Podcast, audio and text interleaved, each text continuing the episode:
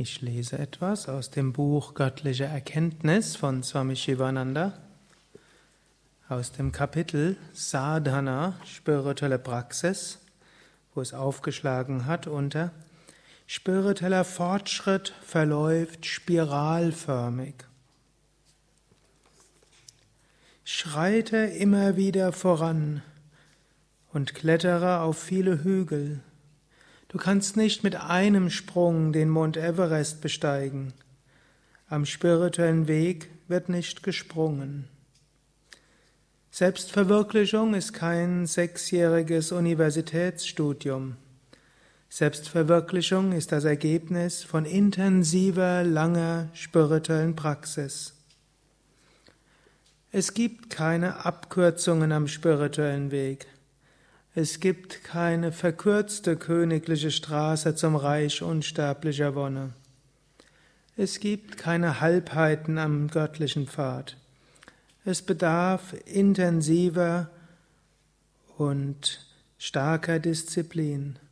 So kann Maya bezwungen werden, so kann der niedere Geist transformiert werden. Heilige und Yogis denken nie, sie hätten den Geist endgültig bezwungen. Nur der irregeleitete Sadhaka, der Aspirant, denkt, er hätte vollkommene Kontrolle über seinen Geist und erleidet dann einen Rückschlag. Es liegt in der Natur des Lebens, des Geistes und der Prakriti der Natur, ständig in Bewegung zu sein. Wenn im Geist der Gedanke ist, dass das höchste Ziel noch erreicht werden muss, bewegt man sich stetig darauf zu.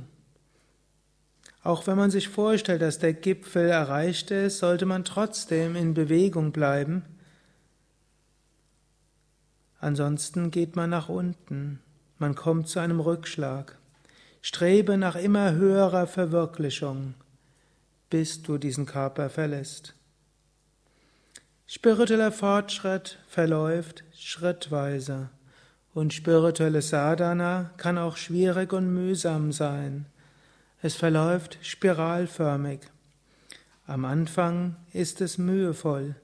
Allmählich wird es leichter, so wird auch die Mühe geringer. Der Aspirant erwirbt spirituelle Stärke. So geht er immer weiter aufwärts, Meile um Meile. Sei geduldig, sei ausdauernd, sei stetig.